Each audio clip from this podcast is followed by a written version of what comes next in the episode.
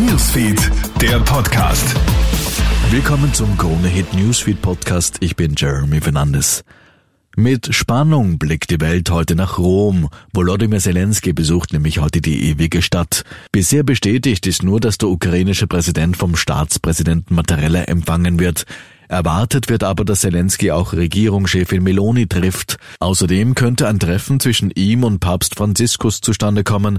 Der Pontifex setzt sich ja seit Beginn des russischen Angriffskriegs gegen die Ukraine für eine friedliche Lösung des Konfliktes ein. Der 50-Stunden-Megabahnstreik wird kommen. Bis zuletzt hat man in Deutschland versucht, den Streik abzuwenden, doch in den Lohnverhandlungen sind die Fronten zwischen der Deutschen Bahn und der Gewerkschaft bis zuletzt hart geblieben. Somit werden bundesweit von morgen Sonntag 22 Uhr bis Dienstag 23.59 Uhr alle Züge stillstehen. Das hat natürlich auch massive Auswirkungen auf Österreich. Auch sämtliche Verbindungen von und nach Deutschland sind gestrichen. Die ÖBB empfehlen daher, entsprechend alternative Reisemöglichkeiten zu wählen. Updates etwa zum Schienenersatzverkehr bei Verbindungen über das deutsche Eck findest du auf der Webseite der ÖBB. Unsere Gesellschaft wird immer radikaler. Tiefe Gräben, Ängste und zahlreiche Krisen treiben Menschen in die Arme von Extremisten. Das zeigt der aktuelle Bericht des Verfassungsschutzes. Vor allem staatsfeindliche, islamistische und rechtsextreme Bewegungen sind am Vormarsch. Viele radikalisieren sich im Internet. Terrorexperte Nikolaus Stockhammer. Die größte Bedrohung für Österreich ist ohne Zweifel der islamistische Extremismus.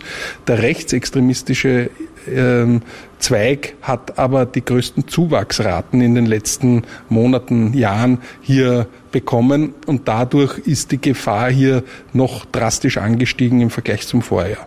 Das Innenministerium will auch einen Teil der Klimaaktivisten beobachten, auch wenn die letzte Generation nicht als linksextrem eingestuft wird.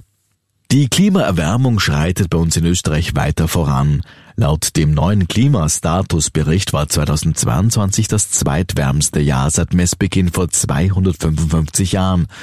Die Durchschnittstemperatur hat im letzten Jahr 8,1 Grad betragen.